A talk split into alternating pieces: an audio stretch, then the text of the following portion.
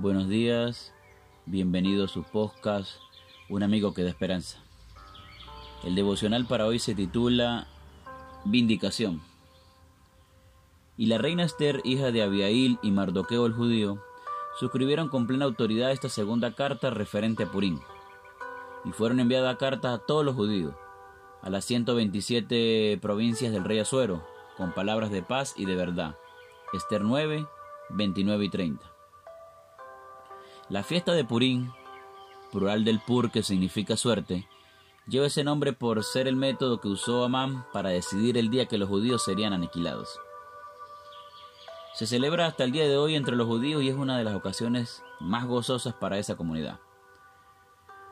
Festejan la vindicación del pueblo judío tal como se relata en el libro de Esther.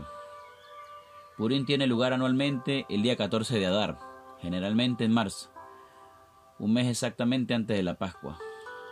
Ese día las familias y las congregaciones leen el libro de Esther y se gozan de los eventos milagrosos del periodo descrito en el libro de Esther.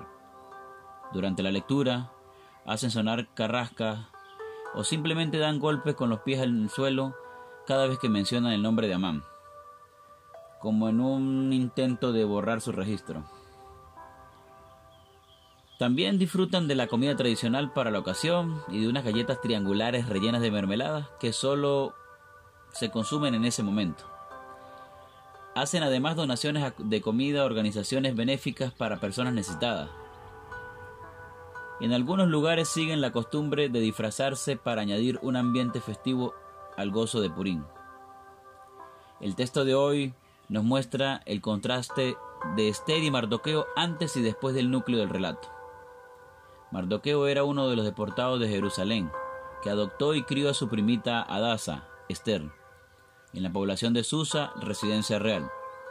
Eran personas humildes que por su sucesión en una serie de eventos vivieron experiencias extraordinarias y al final de la historia llegaron a ser dos personas más influyentes en su reino. También aquí observamos el fenómeno de la resiliencia.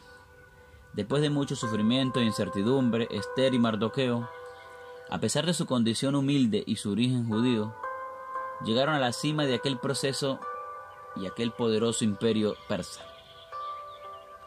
Y sobre todo fueron usados como instrumentos para la salvación del pueblo judío.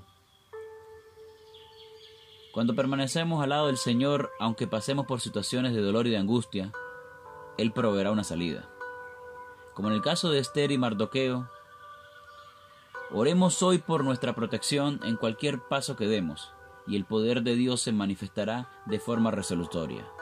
Que el Señor nos bendiga y nos vemos mañana para un nuevo devocional.